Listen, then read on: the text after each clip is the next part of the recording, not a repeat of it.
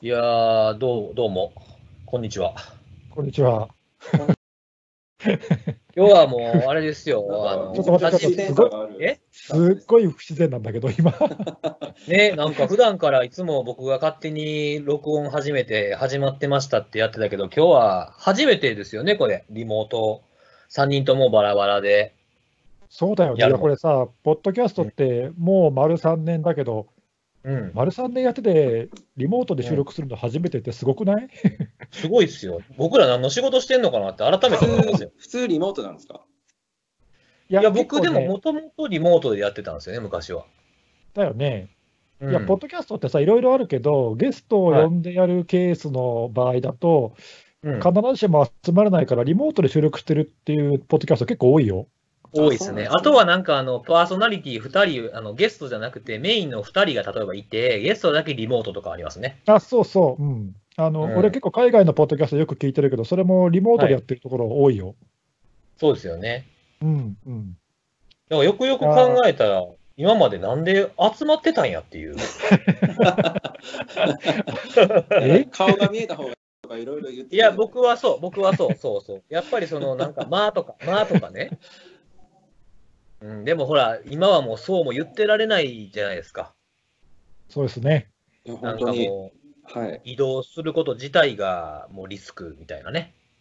ね。あでもあれ、ほら、今回、収録も初リモートだけどさ、はいはい。あの2月、3月に何回か一緒にやったセミナーとかもね、無観客でやったりとか、あそうですね、オンあライあ、ンで2回、二回ぐらいやりましたね。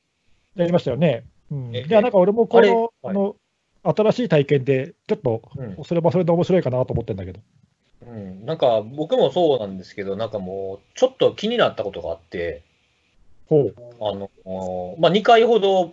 3人でやったじゃないですか。3人というか、はいまあ3人参加して、2回ほどね、オンラインセミナーみたいなやつやらせてもらったじゃないですやりかま。したね。はい、あれね、2つともオフラインでやるより人が見てたっていう。あそうなんで すかそう。まあ、でも、あのほら、オフラインだとやっぱりね、箱のキャパシティの問題でさ、はい。制限あるけど、オンラインだとね、うんその辺がもうちょっと緩いから、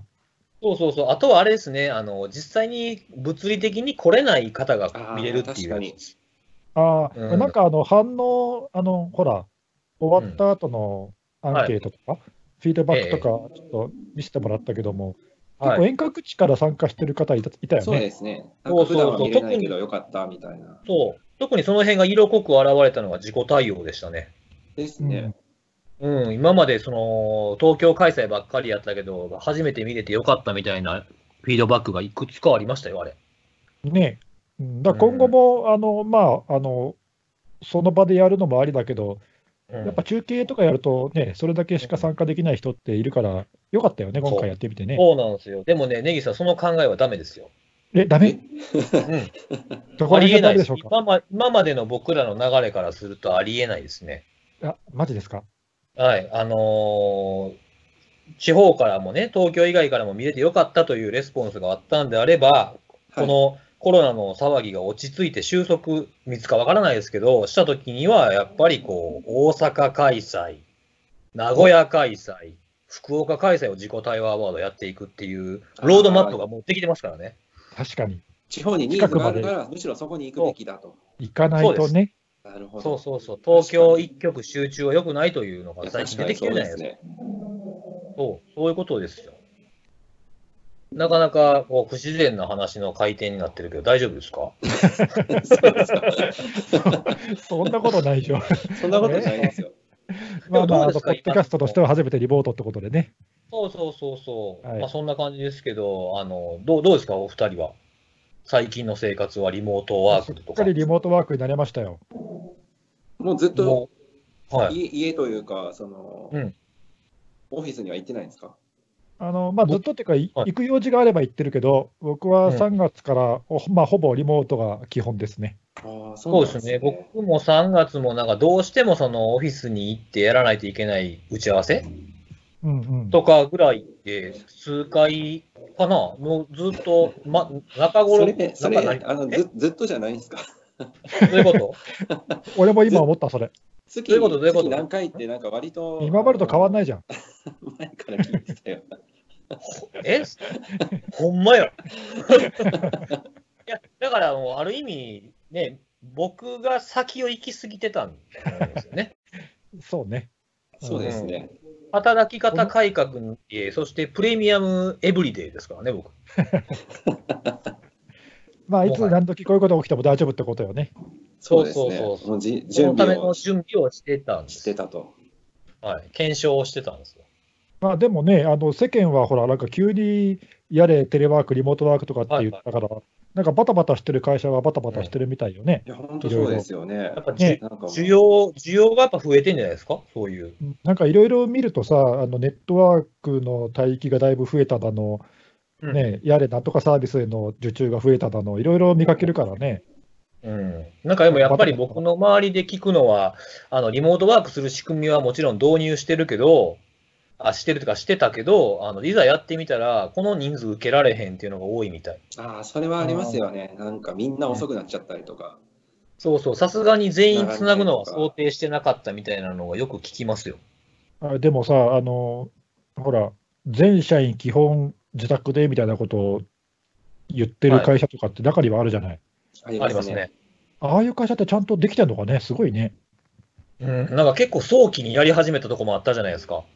そうそう、ああ2いうところ月、大2月末、3月頭ぐらいからやってるとこありましたよね。そうですえね。えなんか比較的早くやってるところとかは、むしろ逆になんかその辺問題なくできてる感じがするような、うんあんまりなんそうかね問題になったっていうのは聞かないんですけど、むしろ今、もう本当に、うんもうやばいぞみたいな時になって、重い腰を上げてっていうところは、うんいろんなところが泣いてるみたいな。まあ、ありえますよね。 ええなんで、その僕、その今回のこれ受けて、そのリモートワークの件でね、うん、来年、来年ちょっとやりたいなと思うというか、その、こういうコーナーをどっかに入れたいなっていうふうに思ってることがあるんですよ。ちょっと待って、来年ってのは2021年21年。うん。おあのー自己対応アワードあるじゃないですか。はい、はい、今年ももう3月にやりましたけれど終わりまも、した。はい、5周年。そう、で、その、リモートワークを早くにやったところとか、その前者どう前者でバンとやりましたみたいなところに、まあ、表彰するかどうかは別にして、どどんなふうに準備してたのかっていうのを共有してもらいたいなと思っててね。あ話を聞きたいと。そうそうそうそうそう、よくそ確かのに段階で踏み学切びったなは、かなりありそうですよね。ありそうなんそでね、れそこではなんか、それ、内容はいいけどさ、はい、自己対応アワードじゃないじゃん。どうかな、でも事故、どうですかね、事業継続的には自己対応にならないですか ね。だいぶ広いね。ちょっと広くなりすぎですかねち。ょっと広くなりすぎてるね。あーまあでもほら、こと今回ほらあの、サーバーのダウンみたいなのも入れたじゃないですか。システムのダウン。はい、入れました。うんだからまあ、ちょっと関心度合いによったらそういうのもありかなとか、ちょっとぼんやり。あなるほど。まあ、まパあ、ン話題デでミはッありクましたも、よね。台風の時こういう対応があったとか、なんかそういうのは。ああ、そうそうそうそうそう。そうですよ。あ、ちょっと全然話それていいどうぞどうぞ。お二人はスマートフォン持ってますよね。はい、はい。アイ iPhone でしょそう、iPhone でもスマホでもいい。はいああ iPhone って言い直された。 ?iPhone でしょ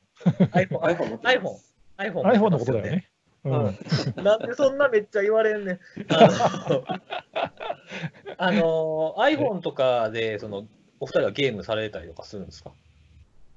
あの、全あ然れややりらなまいしたでよ。すドラクエウォークやってましたよ、私。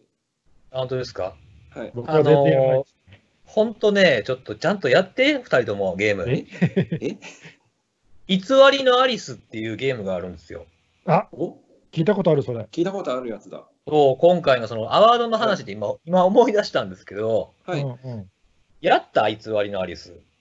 やってない。入れはします。あの、ログインボーナスやってくれてたんですよ。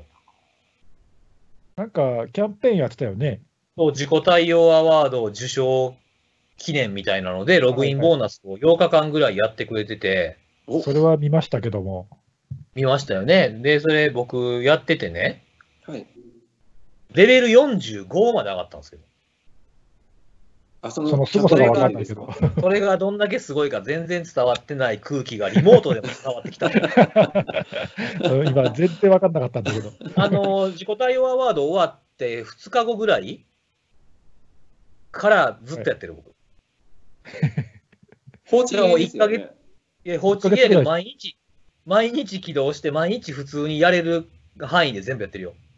あ放置ゲーだけども、その、うん日々、その、やる作業ってやっぱあるわけなんですね。ログインしてアイテム拾ったりとか、そのアイテムを使っていい、もっといいアイテムを作り出したりとかみたいな。ああ、なんか、牧場物語とか、前やったことあるんですけど、はいはい。ご存知ですか知ってますよそ。れそれに近い感じですかね。そうそうそうそうそなんか種をまいておいて、しばらく時間が経ったら、その、うん収穫するみたいなう。。そうそうそうそう。しばらくやると勝手に敵を倒したアイテムとかが増えてるんですよ。をなめるほど。っちキャンペーンゃ、がすごかったんですかあのー自己対応アワードのログインボーナスはそんなに大したアイテムじゃなかったですけ ど。うん、いやででもなもんね、かアちゃんワーとド、はいアワードさ、5年、5年目だっけ、今回。 5年目です、はい、今回やっだたよの。ね、やってきてさ、受賞キャンペーンやってくれるとかって嬉しくないめっちゃ嬉しいやい。本当に、めちゃくちゃ嬉しかった、はい。本当に。いやねやっててよかったですよ、ほんま。え、よかったよね。うん、本当に。なんでもう僕も嬉しくてインストールししてずっとやってますもさすがん。。だいぶ強、だいぶ強なったもん。本当あに。の強さ加減が分かんないけど、すごい。作ったグループ、自分でその、なんていうの、パーティー作れるんですよ。おうはいいろん、いろんなね、その、おとぎ話に出てくる主人あー公そうでをすよね組み合わせて、んんそうそうそうそうはいはいはいいろいろね、ジャンヌ・ダルクとか出てくるんですよ。はい。はいで、それでね、その、まあ、ユなユーザー何位おんのか分かんないですけど、僕の作ったパーティー、今もう1500位ぐらいまで上がりましたからね。強さ。すごいね。分かんないけすど。ごい。 すごいちょっと伝わってない感がすごいから、もうそろそろ違う話しようかな。そうね。 そろそろセキュリティの話する。そうそうそういやあの、いや、マジで、そうちょっと話戻しますけど、あの、リまだモまーだまだ戻ト、んの戻る、違う違うリモート、リモートワークの話しとんねん。ああ、そこで、そこで、 そこで戻るのね。はいはい。そうそうそうそうそう。でもリモートワークが増えてくるっていうのは、まあはいその今まであったその IT インフラ使ってね、そはいはいはいはのい危険を回避したり、便利にどこにいても同じ作業ができるようにっていうのはまあ基本的な考え方じゃないですか。そうですね。でもやっぱりその増えたら増えたで困ることというか弊害みたいなものも出てくるんじゃないかなと思ってるんですけど。全く同じってわけにもいかないですからね。そうそうそうそう。ほんで、あとはまあセキュリ僕らのやってるね、そのセキュリティ的にもまずいことっていうのがいろいろ露見してきたりするんじゃないかなとはい。思ってるわけですよ。はい。うんうん。ええこれめっ結ち構ゃねそ今う話の振りやで。はいけ結構ね、ちょっといい喋っても。はいはいどうぞどうぞ。いや、結構、その今回のリモートワークっていうか、あの、まあ、全世界的にさ、家から出るな、仕事は家でやれみたいな風潮がこう高まってるじゃん。まあ、特に感染者が多いところとかねうん。で、なんか、あのいろいろニュース出てるけど、あの例えば VPN のサービスとか、はいはあいと RDP、あの Windows のリモートデスクトップのはいはいははいい。はいはいはい。なんか、あの、使っている数がスキャンしたら増えてたとか、うんうんうんあとほら、チャットのサービスとか、クラウド。ドのサービスがすごい負荷が上がってきてるとか、うんうんうんなんかそういうさ、単純にその使う人が増えてるねってのもあるんだけど、使う人が増えてると、ほら、やっぱそこ狙う人も増えてくるから、そうですね。ね、なんか連日そういう、あの、ほら、僕らセキュリティの情報を収集してるけどさ、はいはい。なんかもうここのとこ毎日ずっとそういう話題ばっかじゃないいや、本当に。そうなんですよね。なんかね、こう、えみんなが使い始めたツールを狙う攻撃が出てきましたとかさ、はいはえいはい。うんうんうんそんなんばっかりで、なんかまあ、しょうがないって言えばしょうがないけど、ね、こういう機会って、あの攻撃する側っていうか、その犯罪者とかそういう人たちにしてみれば、まあ、チャンスでもあるんだよね、やっぱね。そうでチャすンスねで。すねそうですね。だから今までなんか、今までも脆弱性はあったけど、まあ、調査されてなかったものが今露見してたりとか。そうそう、今までも攻撃はされてたけど、使う人が少なかったから、あんまり目立たなかったけどとかね、はいそういうやつがいっぱい増えてきてさ、はい。うん。なんかちょっとね、あのいやらしいけど、そういうもんかなって思うしかないよね、これね。うんうんうん、そうなんですよね。なんかまあいろんななんかこれでウィインストールするときに情報がとか Mac 版にこういう脆弱性がみたいなニュースばっかですよね、今。うん、うんなんか、看護師さん、その辺で気になることがあるんじゃないですかあのーこれ、ちょっと収録日とか言っていいんでしたっけ全然いい ですよ。言っていいんでしたっけあの、つはいいさっき、あの、はいなんかブログ書いてたよね。ピオログっていうサイトが更新されたんですよ。おーさっきはい、さっき。はい。読みはいはい読みましたよ、もあ、ありがとうございます。あの、はいはい実は私もその今まさに話されていたやつではい。気になっているというか、まあ、興味が引いているトピックがあって、うん。まあ、あのリモート会議とか、まあ、セミナーとか、まあ、私たちがやったような、ああいうセミナーであるとか、まあ、あと教育機関とかも、まあ、学校休校になっちゃってるんで、のあそうですねオンラインで授業みたいなことをやったり、講義とかやったりっていう、あのそういった、まあ、あの取り組みが増えてるんですけど、うん使われているサービスで、あの Zoom って呼ばれているええええええ。サービス、まあ、そういうサービス名でいいのかな、まあ、会社名も Zoom なんですけど、あのはい Zoom っていうあのそういうサービス、ウェブ会議サービスが、まあ、非常に注目というか、使う人が増えていて、うん。これ、ビビったんですけど、あのうん去年の,、はいあはい。の12月末時点で、うん。えー、大体この Zoom っていうサービス使ってる方っていうのが、あのまあ、無料、有料合わせて、はいはい参加はい参加してる方も、参加してる方の人数が、まあ、1000万人ぐらいだったらしいんですよ。それは、あの、登録ユーザー数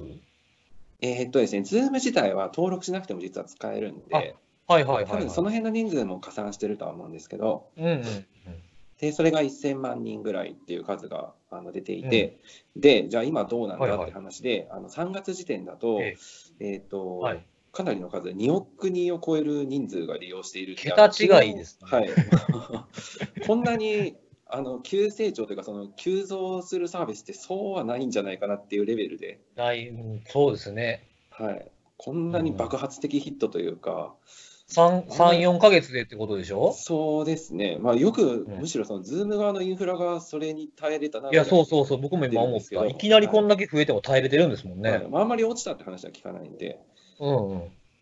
なのう。で、もともとままああ、注目はされてたよね。ええあのー何でしたっけ、えっと、上場とかでも、ねはいはいそうそう。話題にあの、はい成上がったりし成て長見込みがあるっていうかさ、はい、ユニコーンなんかでしたっけそういうはい、ね、うんうん、そういう感じではあったよね。俺のもともと使ってたしね、あ、うんそうなんです、あ、そうなんですか使ってたよ。うん。あの、カンファレンスの配信とか、たまに使ってたし、はいはい。見る側でも使ってたし、あ、そうなんですね。うん。 ズームって最初見たとき、車かなと思いましたもんね。それ CM だろ、なんか。な、なん、なんなんあの、な何、あの、自動運転とか思いました ね。なんか昔そんな CM あった気がするけど。あ、なりましたよね。はい。で今、こまあのまあ Zoom 非常に使ってる人増えてるんですけど、うん。まあやっぱりその使ってる人増えてるからなのか、まあ、それを狙って、まあ、いたずらというかあの悪質な行為であるとか、まあ、それこそその注目を浴びているので、えーセキュリティの研究者リサーチャーの人たちが、まあ、問題がないかとかっていうのを結構厳しくチェックしたりとか、調べ、調まあ、べいてろるみんなたい問です、ね題。が、はい、なんで、うん。あの連日のようにあのこんな問題があったあんな問題があったっていう形で報告が上がっていたりもするんですけど。うん。まあ、特にちょっと嫌だなと思ったのは、これあんまりまだ国内では聞いたことないんですけども、はいええあのオンラインの、まあ、会議、実際開かれてるわけなんですけども、はいはい。まあ、その会議中に、まあ、荒らし行為っていうんですかね、あのまあ、うん昔も掲示板とか、あのチャットサービまあ、スと妨か妨害みたいなやつですよね。あったと思うんですけど、まはあ、いそういった荒らし行為、なんか、えー海外だとズズームボンビングとかって呼ばれていたりするらしいんですけども、はいはいまあななんとかボンビングっていうのがズームレイトはいうんなので、その荒らし行為が、まあ、結構頻発しているらしくて、ツイッターとかでも、あのハッシュタグで検索すると、はいあこんな被害があったっていうのが、まあ割と報告多数上がっていて、だまあええ、見たら結構、あの結構ひどいやつもあったりはして、どんなやつがあるんですかでよくあるパターンとしては、うんあのなんだろう、えっ、と、アノテーション、注釈機能っていうのがあるんですよ。はいはいはい。なんかはい書はいき込みをしたりとかできるような。ああ、ホワイトボードみたいなやつですそかうね。です、そうです、そうです。で、そのホワイまあ、書き込みの機能を、あの設定次第では参加者の人も使うことができて、うん。で、まあ、例えば、あのなんかその大学の講義とかで、えー教授の人が、まあ、講義してる最中にその、はいはいもともとの参加者なのか、それともたまたま見つけて入ってきたのかっていうのははっきりはしないんですけど、うんうんまあその参加者の一人が、えー講義講義として表示されている画面に対して、あのいまあ、いかがわしいことを書いたりとか、ああ、なんかその、何かをバッシングとか差別的なこととそうかで、ちょっとこう、下ネタとかそういうことですかね。そうですね、あとは、あうんの自分の画面を共有したりもできたりするので、はいあはい。の画面をまあ唐突に共有して、なんかポルノビデオ流したりとか、はいはいはいはい。で当然そうなったらもうあの講義どころじゃないんで、あのうんうんまあ、やりようによっては、えーその行為をしている人をあの、うん退出することはできるんですけど、ああ、はいはいはい。まあなんかれ事例によってはあの、うん名前を変えたりとか、まあうんちょっとこの辺設定次第なのかなとは思うんですけどうん。消しても消してもどんどんどんどんあ名前を変えて参加したりとかあと一人な実質一人なんだろうとは思うんですけども、えー仮想的に複数の関係を立ち上げて、まあ何十人という形で一気に押し寄せて。あのうんうんうん消してもキリがないみたいな形で結局そのイベントが中止になっちゃったりとかああ、まあ、もそうう、いう事例が妨害ですよね。そうですねもう完全に妨害ですね、まあ、そそうういいうなんかあれだよいね、やそいやのはいはいあはい。るとやってる側は多分、たえもないいたずらのつもりなのかもしれないけや本当なのど、かもしれないですね。はうい。ん、なんか、あの昨日か今日とかも出てたけど、海外とかだとけ結構掲示板にスレが立っててさ、たくさん、うん。みんなでズーム襲撃しようぜっていう、祭りみたいな感じだ。と突そう突撃用のスレッドがあるんで すね。そう、なんかそういうのがいっぱい立ってんだって、ハッチャーとかに。うんうんで、なんか、まあ、だからあの、昔あったようなのと同じで、あまあ、日本でも2ちゃんとかであるのと同じでさ、みんなでここ行こうぜみたいなやつで、さらされてんだよね、ズームの ID とかさ。ああ、そうなんですね。うん、でなんかだそういうのでトロールがこうなんか流行ってるっていうか、もうみんなほら、暇じゃない、家にいて、うん多分まあ確かに。外出れないですよね。ずっといるわけうんでそれすもかよらね。それもよくないなと思うけどね、多分だからそういうやってる側はおそらく、あのまあ、分かんないよ、中にはちょっと悪質なのもあるかもしれないけども、大半はそういうたわいもないいたずらのつもりなんだろうけど、やられた側はたまったもんじゃないっていうね。そうですよ確かに。ね。うんまあ、だからなんかあ、まあ、そのそんなにね、その情報漏洩とかみたいなものじゃないにしても、やっぱ新たな脅威というか、そういうのが出てきてるなっていう感じがしますよね。え嵐だよね、嵐。そうですね。で、ちょっと怖いなと思ったのは、あの、うん今朝方、あの、クリブスオンセキュリティっていうあのブログが更新されて、ええで、まあ、同じくその、この Zoom の、えーミーティングを荒らされてるとか、まあ、その辺のネタを掲載されてるんですけど、あのうんウォーダイヤリングをしてみたっていう、はいはいはい検証記事が上がっていて、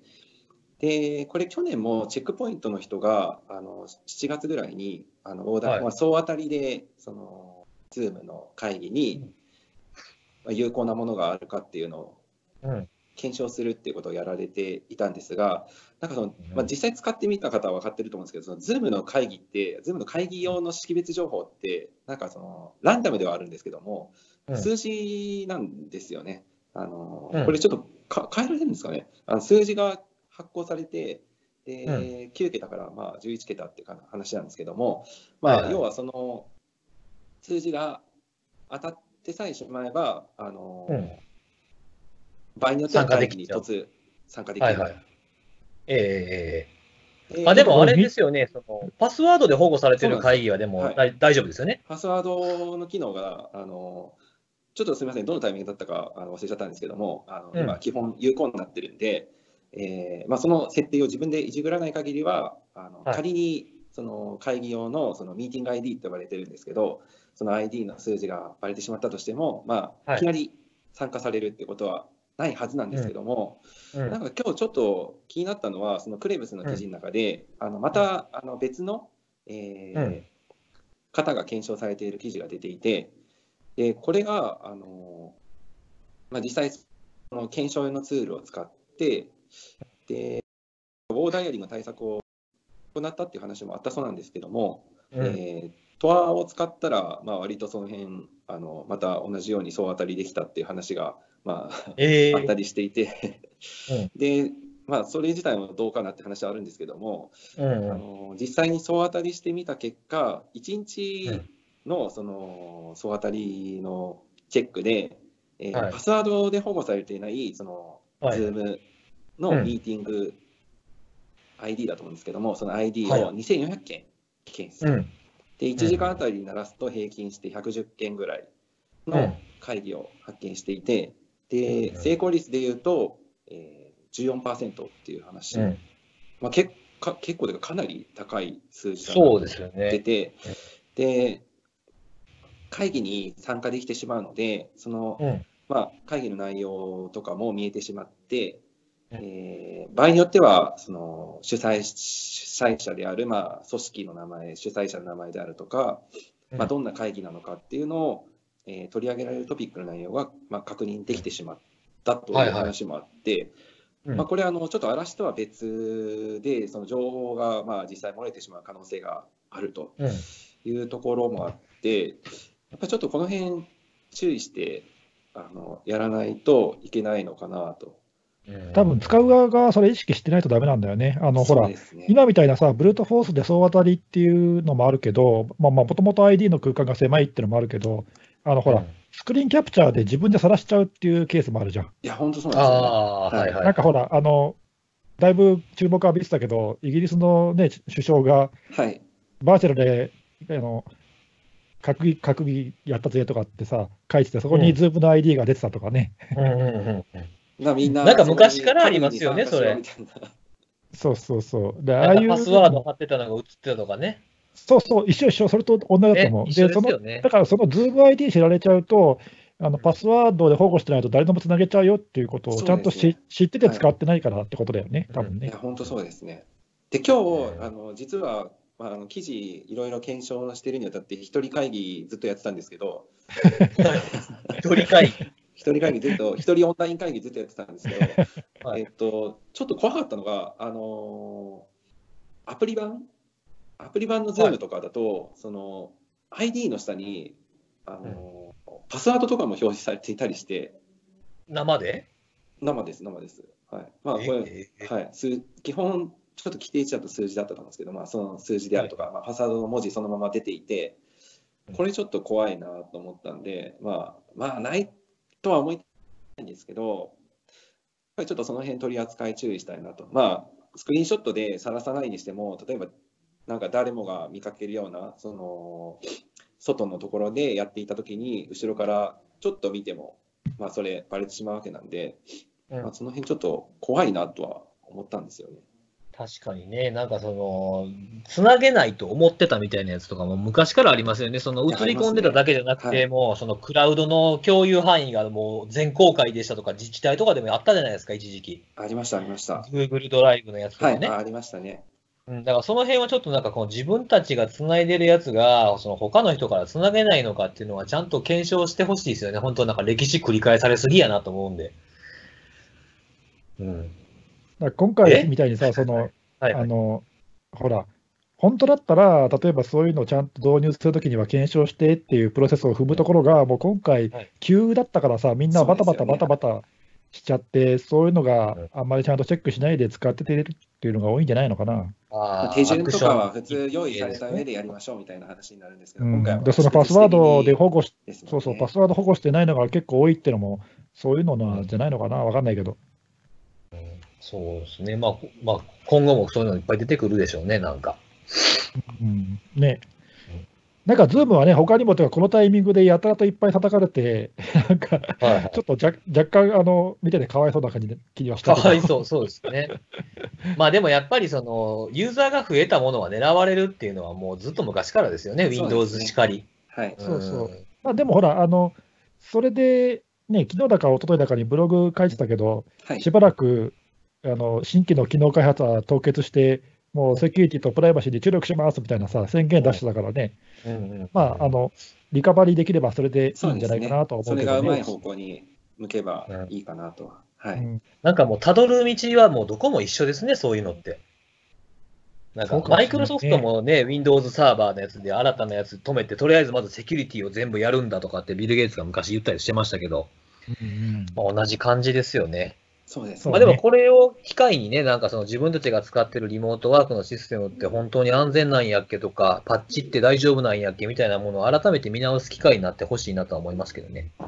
確かにね、あのこれ、多分ズームだけの問題じゃなくて、まあ、たまたまはいあのすごく目立っちゃったからさ、みんなで注目されちゃって、あの問題が噴出したけど、ええ他でも多分あるからね、似た似たようなことはね。そうですいね。や Zoom 以外はそうです別にリモートで会議するツールたくさんありますからね。うん手段、他のオフィスリモートワークの手段であったりもそうですけど、ねうんうんまあ、ちょっとその辺はちょっと今後も注目しつつ、まあ、そうクですねラウドサービスのフィッシングもまあこれよりも増えてくるやろうし、ね、あのクラウドでメールとか使ってると、家の普通の自分のコンピューター使ってアクセスしてる、アクセスできるような環境で仕事してる人もちょっと注意は必要だと思いますね。保護されてない環境で仕事しないといけないっていうのはあるかもしれないんで。確かにね。う、うんん、そうですよ。まあでも早く落ち着いてほしいですけどね、このいや、本状当そうで況。すね。はい、うんいまやあー、ちどょっうと見えないだろうな。全く見えてまだまだでまだまだかかると思いますけどね。まだ数ヶ月かかるでしょうんまなあんかちょっ僕とはすもうぐ来週解決するとかっていう状態じゃないですよね。まだないですね。なんか、うん僕の中ではい一旦ゴールデンウィーク明けた後どんな様子かぐらいかな、まず1個目って感じですけどね、僕思ってんのは。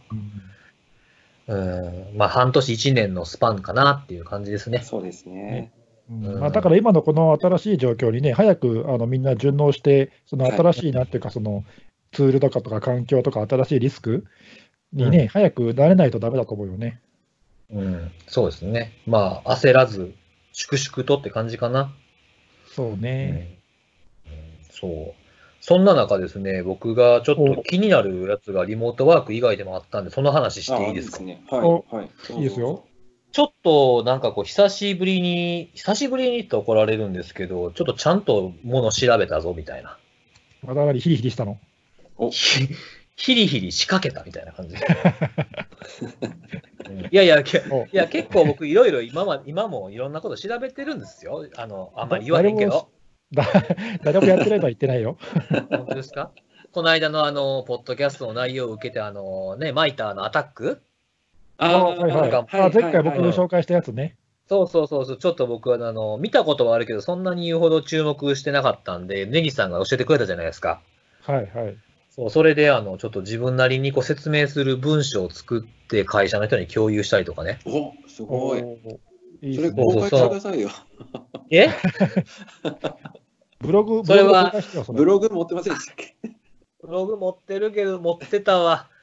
いや、なんかちょっと 今作りかけなんですけど、なんかこうこういう項目があってみたいなのと、あと実際に使ってみたらこんな感じみたいなものをやろうかなと思ってるんですよ。あ、いいですね。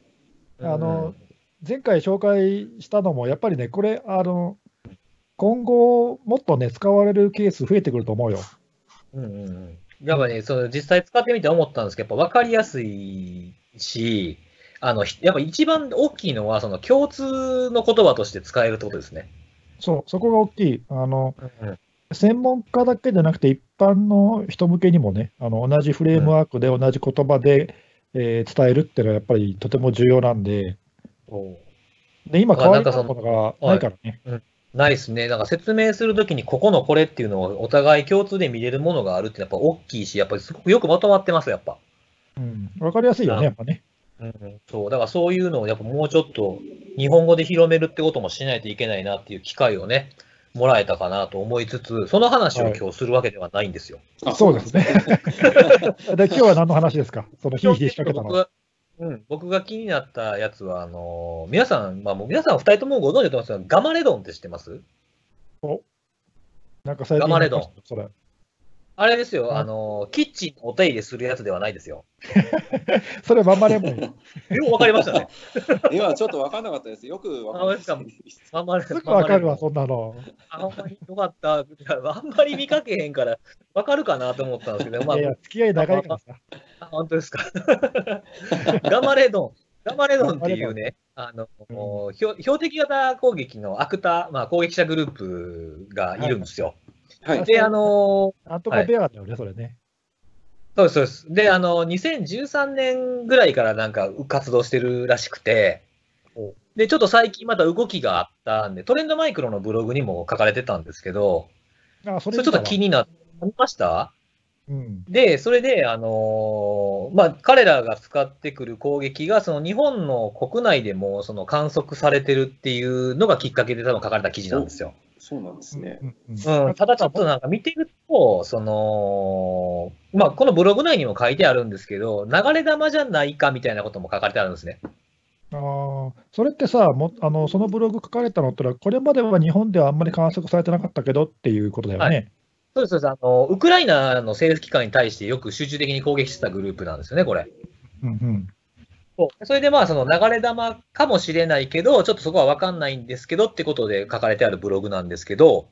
うん僕が気になったのは、そのまあ、か彼らがそのどこをターゲットにしてるとか、日本を実際にターゲットにしてるのかどうかっていうこともまあ気にはなるんですが、そうじゃなくて、彼らが使ってる攻撃手法がちょっと気になったと。うん、おお、いうことなんか新しいの。うん新しくはないんですけど、昔のその2017年とかにシスコがブログでその投影手法を取り上げたりとかしてるので、まあ、新しいかどうかって言ったらそんな新しくはないんですけど、そんなにこう取り上げられてこなかったパターンかなっていうあ、そうなんですね感じのもので、あの、テンプレートインジェクションっていうのを使ってくるんですよ。テンプレートインジェクション。テンプレートインジェクション。はい、で、その、どどういうものかっていうと、まあ、メールで攻撃してくるんですよね。よくあるパターンで。で、はいあのオフィ、オフィス文書が添付されてるんですよ。で、いここまで見ると、エモテットとかと一緒じゃないそうでですか。すね、よくある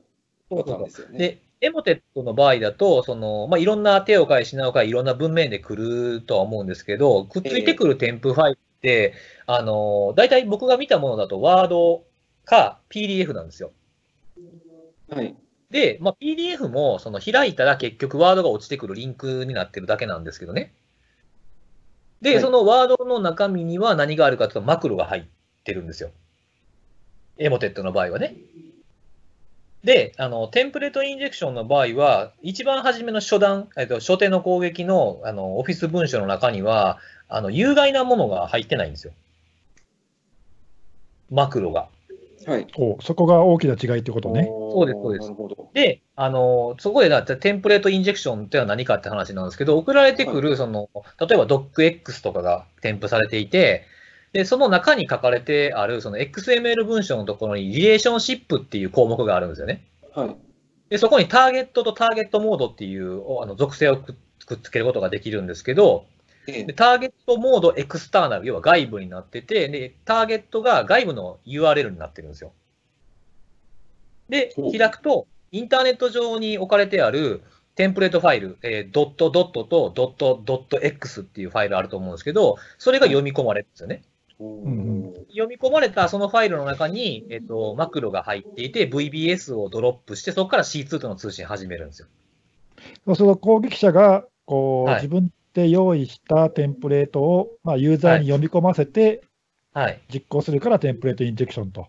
えーそうそうそう、インターネット上から読み込ませるっていうやつなんですけうんうんうど、んこれのやらしいところは、その例えばあの、エモテットだったらマクロがついてるので、あのマクロがあるオフィス文章、例えばワードでもエクセルでも何でもいいんですけど、それを引っ掛けて止めちゃうとかっていうソリューションっていうの中によくあるんですよね。あーメールのなんかゲートウェイのところはのい製品で受信したときに添付ファイルをチェックするとか、そういうことね。とか、あとはマクロ除去するとかっていうものが、はいはいまあ、あるにはあるんですよ。はい。なので、まあ、入り口の対策で、まあ、ほぼほぼ止められるんですよね。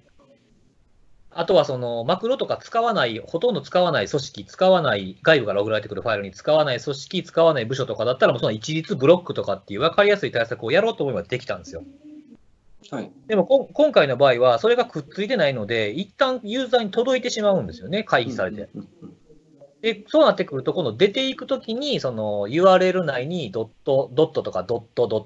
ト X ファイルみたいなものがあるかどうかを見ないといけないな、プロ棋士とかで見ないといけないっていう対策の仕方が変わってくるなっていうところがすごい興味深いなと思ったやつですね。うんじゃあすり抜けた後のそのはい端末っていうか、エンドポイント側で何かするか、そのはい出ていく通信を捕まえるか、うん。対策ポイントがちょっとだから後ろにずれるわけよね。そうそうそう。でもまあ外部からね、その、さっき言ったテンプレートファイル、ドットファイル、ドット、あ、ドット M か、ファイルを読み込むことってまあまあないんで、そういったものが、そのブロック設定になってるかどうかっていうのを改めてチェックしないといけない項目になったかなっていうところですね。ああ、そっか、だから外部から読み込むあの、うんファイルっていうか、そのテンプレートが読み込まれたら、ブロックとかすることも、まあ、できなくはないのか。できなくはないですね。うんなんで、まあその、最悪開いてしまったけど、あの、外に行くときに止めるってことはできるんで、なるそほこど。で見ようと思えば見れるかなと思いました。ちょっとやらしいね。う。なかなんかちょっと怖いですね。特に今なんか、まあ、あの、社給というか、組織から端末配っていれば、まあ、うんなんだろう、端末側でそういった防御ってできるかもしれないですけど、はいはいはい。自宅のパソコンとかになると、かそこなんです。よ。メールの、例えばフィルタリングやってるからなんとかなるだろうみたいに思ってると、そこ通り抜けちゃって、自宅そうそのうそうそう PC で下手したら被害を受ける可能性って、そうなんですよね。だから会社のネットワークを使って、会社の VPN から会社のプロキシ出ていってるならいいんですけど、自宅のネットワークだったら、多分ブロックなんか散布誰もしてないと思うので、基い本や、的本当に。そうですよね。その辺が抜け道になるのも嫌やなっていうふうにはちょっと思いましたね。そう。まあでもなんか僕、いくつかそのサンプル見てみたんですけど、はい。あの、両方、2つ見つけたんですよ。多分これ、これ、これが最近使われたやつやろうなっていう、その C2 が共通やったやつのファイルを2つ見つけたんですけど、はいはいはいまあ、両方ともね、キリル文字のファイルで、えっとじょ日本語に訳すと情報請求っていうファイルとのどあのワードファイルと、あとハンガリーのウクライナ大使館っていうタイトルのファイルでしたね。うーんたただまあ、その標的型だからどうとかっていうよりも、これがそのエモテットとかに使われ始めるっていうふうになると、誰にでも関係のある話になるので、ちょっと気にした方が良さそうな感じはするかな。っていうところがめちゃくちゃ気になって、ヒリヒリちょっとしてました。なるほど。俺、ちょっとそれ、あの、ちゃんと追っかけてなかったんだけどさ、はいはいはい。そのテンプレートインジェクション自体は、まあ、前から知られた手法だとして、あんまり使われてないの。僕はあのあんまり聞いたことないですね。ああ、そうなんだ。うん。ないことはないと思いますし、そんなにね、難しい手法でもないから、そうだよね。誰でも使え、そうそうそう、できると思うんですけど、あんまり見たことないですね。うーん。僕も本当はその2017年ぐらいのそのシスコのブログを読んで、か読んだことぐらいしか多分僕目にしたことないです、あんまり。うーん。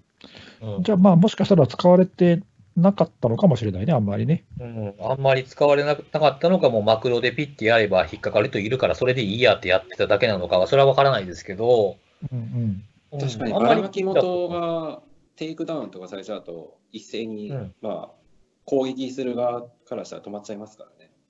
そうですね。まあ、だから、攻撃者としては多分乗っ取ったサーバーとかを、多分リダイレクターとかにするっていうことをするかもしれないですね。ああなるほど。うん、大元のファイルを置いてるところをテイクダウンされても、行き先変えられるようにするとかって、フィッシングでもよくあるじゃないですあか。りますね。うん、そ延命的にそういうふうなやり方、そうそうそうそう、そういうこともしてくるかもしれないんで、ちょっとまあ、お確かに看護さん言うみたいに、テイクダウンされるっていうのは攻撃者としてはデメリットですよね。そうですね。まあなんでそのまあファイルマクロ開いてが完結しない動けばそれで済むっていう話だったんでしばらく。んまあなので、もしかしたらそれで対策が少し進んできたっていうふうに見透かして、なんか少し手を変え品を変えじゃないですけど、そうです攻撃のね仕。方をそういうのも使ってくるかもしれないなってところですかね。うん。ちょっとこれは気になって、ちょっと久しぶりにヒリヒリして、レポート自分で作っちゃいました。おこおう、うん、こう、こうまあ、公開はしない、しないですけど。しないのか よ。うんちょっとね、なんか最近、 あの結構いろいろなんかオフラインで文章いっぱい作ったりとかしてるんですけど、これどこで公開しようかなみたいなの結構多いんですよね。まあ、そういう場がね。うん、そう、ブログ離れですよね。辻さんのブログ話 そうそうそう。ちょっと良くない、良くないなと思いながら、でも良くないなと思いつつも、やっぱり最近やっぱね、セミナーとかの機会も減ってくるからね、ちょっとどっかで出す、この、あれだけじゃなくてね、この、あの、ポッドキャスト以外でも、ちょっと出すようなチャンネルを作らないといけないなっていう課題を改めてね、思い、思いました。あれはいいんじゃないですか、YouTube でいいんじゃないおなんで YouTube? 編集大変やもん。重いねん、 うん。まあちょっとなんかね、あのーでもあれですよ、その、出す場が少なくなってきてる、なっていくなみたいな思いつつも、こうやって今ほら、あの、オンラインで、ポッドキャストの収録できてるじゃないですか。はい。はい。だからなんか、ちょっと、本当にそんな短くてもいいから、なんか、ちょっと、今やるみたいな感じで、気になったやつこれみたいなんで、やってもいいんちゃうかなと思うんですよ。回数増やすっていうことですけど。おああ今月1回ですけど、うん。まあ、より集まりやすいというかあの、うん。話話す場がすぐ持てるんじゃないかとそうそうそうそうそうそう。で、やっぱりその外出れないとかっていう人も多いから、なんかね、時間も手余しちゃうかもしれないし、リモートワークやと、ね、音楽聴きながら仕事とか、ポッドキャスト聴きながら仕事とかってしやすいかなと思うの確かで、にそういうコンテンツ提供としてはいいのかなってちょっでとも思っ毎てまし毎日やりますかた。毎日まあ、極端だな、おい。毎日毎日か。毎日はやめよまあまあ、思いだったらや,、やってもいいかそもうね。です、ね、そうそうそうそうなんかちちょょっとっとこれ気になるよね、じゃあやろうか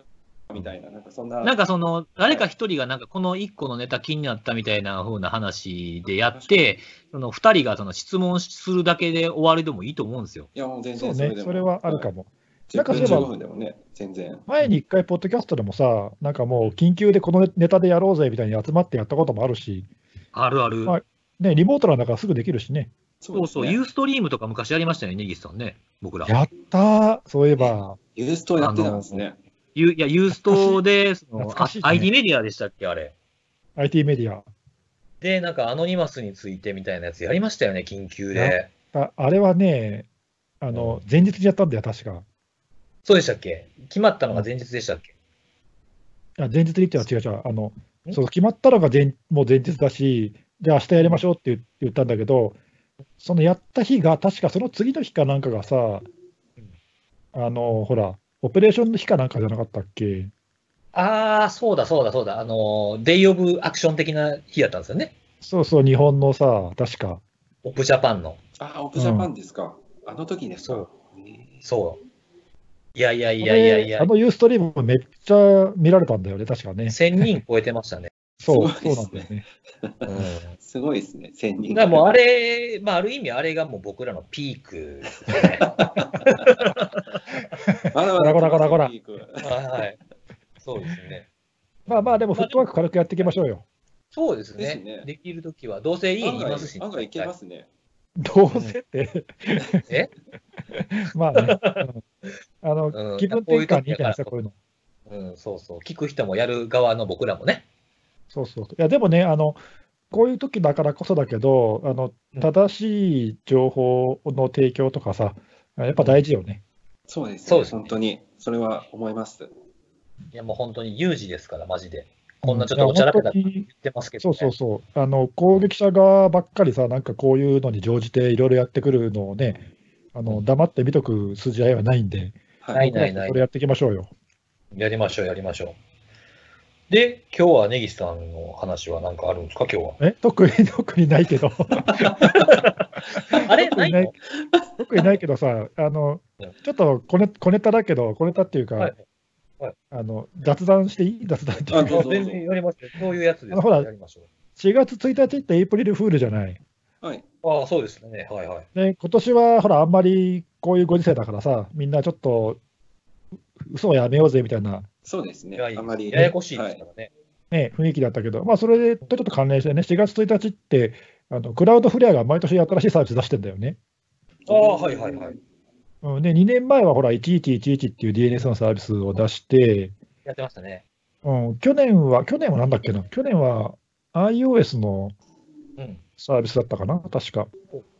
アプリを出しますとかっていうんで、まあ、なんか毎年さ、あのエイプリルフールにやるけど、これは冗談じゃありませんみたいな、そういうブログ書いてんだけど、今年も出したんはだいよね。はい。お、そうなんですか。うん、あ見てない、全然今年は、全然知りませんでした。今年も出してて、今年は何やったかっていうと、まあ、大したサービスじゃないんだけど、はい1111の DNS のサービスのあのファミリー版っていうのを出して、ほうほうほう。で1112っていうサービスなんだけどさ。 刻んできた、刻んでき た。うんあと1113ってのもあるんだけど、サーバーサはーいバはーいもうその、その流れなんですね。一個ずつなんですね。で、まあ、これはね、あの、その、まあ、今、リモートワークする人とか、あの、ほら、家で、こう、勉強とかさ、今、学校が休みだから、家で勉強する人とかあそうですね結構多いじゃないはい はい。ええでそういう家族向けに、マルウェアのブロッキングとか、はいはいあはい。と、アダルトコンテンツのブロッキングなんかをしてくれる DNS のサービスを提供しますと。うんうんまあ、なんかそういううブログが出てまして、ほいほいなんかちょっと面白いなと思って。 終わりそうそういや、みんめなちゃ知らめないちでしゃ 早ょ、い。知らんかった。僕も全然知らなかったです。だからまあほら、あーどっちかってさ、僕らってほら、あんまりそういうブロッキングとかしされちゃうと困るっていうかさ、いろいろ調べるそうっでて。はい。うんうんね、なんであの、できるだけそういうブロッキングもフィルタリングもあのないまっさらなやつがあの助かるわけだけど、確まあ、か世にの中一般的にはそうでもないんで、うんうんまあ、そういうあの、そうそう、あの守ってくれるサービスっていうのはいいないいなと思ったんで、まあ、ぜひね、だからあの家庭で使うときに、もしはいこういうのを使おうと思ったら、まあ、あのプロバイダーの、ね、DLS でもそういうのやってくれてるところは結構あるけど、うんあのまあ、ちょっと使ってみてもいいんじゃないかなと思って。うーん、確かにそうですね。なんかそういう観点抜けがちですよね、僕ら。そうなんだよ。 よくないなって今思いました。なんか、よくよく考えたら、なんかその、そういうのはもう止まってるものみたいな感じで考えちゃってるでしょ、僕ら。そういうのをやめた方がいいなってちょっと思いましたね。小ネタで。なんかうんそうそう、そういう視点も大事かなと思って。確かに。うん、そうなんですよね。僕も昔、あの、検証で家にプロキシ入れて、コンテンツフィルターの検証してたんですよ、家で。はい。ほうほ新卒の頃。う、だいぶ前だ。で、だいぶもう前だいぶだいぶ前ですね。 もう17年ぐらい前。 で、やってて、あの、まあ、家でそのプロキシ入れて、ブロックするかせえへんかとか、あとはそのルール変えたりとか、あとレポートですよね。月に1回とかのし利用状況とかを出してくれって言われる仕事があったから、検証してたんですよ。うん、でも頭あ、家でね、頭乾かしながらでも構築できるぐらいにやった、なったんですけど、あのー僕の仕事が全く進まなくなりましたもんね、ブロックされすぎて。僕が普段見てるサイトのね、9割以上が見れなくなりました。そんな卑猥なサイトばっかり見てたの。いや卑猥なん、卑猥なんじゃなく、まあ、卑猥なのも見てたかもしれん。でも、どっちかというと、なんかその、なんかジャンル的に言うと、なんかハッキングとかね、はいはいはいはい。なんか攻撃コードとか。そうそうそうそうそうそう、そういうのに引っかかってしまって止められるみたいなのがよくあったなっていうのを思い出しました。うん、まあ、一般の人はアクセスしないもんね。まあそうですね。うん、なんかあの、シーサートドット忍者もなんか前ブロックされたことあるんですね、なんかね。あ、そうなのうん、まなんあ、だ内か容なそが過の激は過激だもんね。そうですかなんかハッキング系みたいなんで、なんかマカフィーかなんかのやつにブロックされたのかな。ああ、確かになんか攻撃コードをそのまま結構その生に近い感じで載せたりするとフィルターかかったりしますね。私もなんかそうそう前脆弱性かなんかの記事でフィルターかかったことあります。うん、まああ、本あ当ですかあいうのって自動検出だからね、別に人が見てるわけじゃないし、 うんまあでもほら、僕らの書いてるようなブログは、やっぱりそういうフィルタリングソフトにフィルタリングされてなんぼみたいなとこあるじゃない ですか。そんなことないと思うけど、 そんなことない な。なかった、なかったです。まあまあ、でもね、まああちょっとの嬉しいそうそういうのがさ、怖いからとかって言ってね、出し出し惜しみしても困るしね。そうですよね。はい。そうそう。そういうやつもお届けしていこうという感じで、結構ええ時間ですよ。でしょそんな時間になりました。かなり喋ってさた、これ。 53分でそろそろやっていうのを加味して、今日は根岸さんは小ネタに切り替えたんですね。あ、そうそうなんですよいことかもうちょっとだいぶ喋ってんなと思ってすごいなうんいや、そこうれ、ですねあの、しかも今、イヤホンで聞いてるんですけど、うんなんかあの、2人の話を、なんか、あの、ポッドキャストで聞いてるみたいな感じになって て、なんか、あの、黙っちゃう感じになるんですよ。 リスナーになっちゃうんですよ、なんか僕もさっきずっとなんか結構今日の僕の話って結構説明的なやつやったじゃないですか。こんなんあってみたいなやつがあって、二、人が、あの、相槌もなく普通に聞いてんのか、切断されたのか分かれへんくて若干の不 確か安に。。ちょっと相槌見えないんですよね。ちょっとね、ちょ相っ槌と、そうそうそうそうそう。顔見えへんっていうのはこういうあんまり相槌入れすぎると聞聞きにくいんだよ。確かに。あーかぶるからね。そうそ、そうう。それ、この前のその、ウェビナーでもちょっと考えたんですよ。うーんとか、はいとか、ちょっと言う言うのかなって、ちょっと悩んだんですよ。い。そしたら、あーお前何も喋んねえなっていう感じで、ちょっと、あの後でフィードバックもいただき、しかも、あの、パンゴさんの場合、映ってへんからさ。確かに。いや、映ってましたよ。ちゃんと映ってました。あの、あ、え写真でしょ写写真真。がね。写真っていうか、しかも本人かどうかも怪しい写真ですからいね。や、ちゃんと本人ですよ、あれ。いや、でも本当、あの、次、あの、もしウェビナーみたいなやつ、一応まだやる予定あるじゃないですか、結構先ですけど。予定は、はい、いろいろと、うんはい。そのその時はもう本当に5分に1回はポーリングしてくださいね、本当に。看護さん、折れへんなみたいな空気になるから。あの。なんか、はいって、なんか急に言う。えそうそう急に言そうやうそつうですかはい。そうですね、とか。 な。なんか、おるよ、おボるッよ、トみたいなやつですね。うん、そうそうそうそうそう。やってほしいなと思いますね。はい。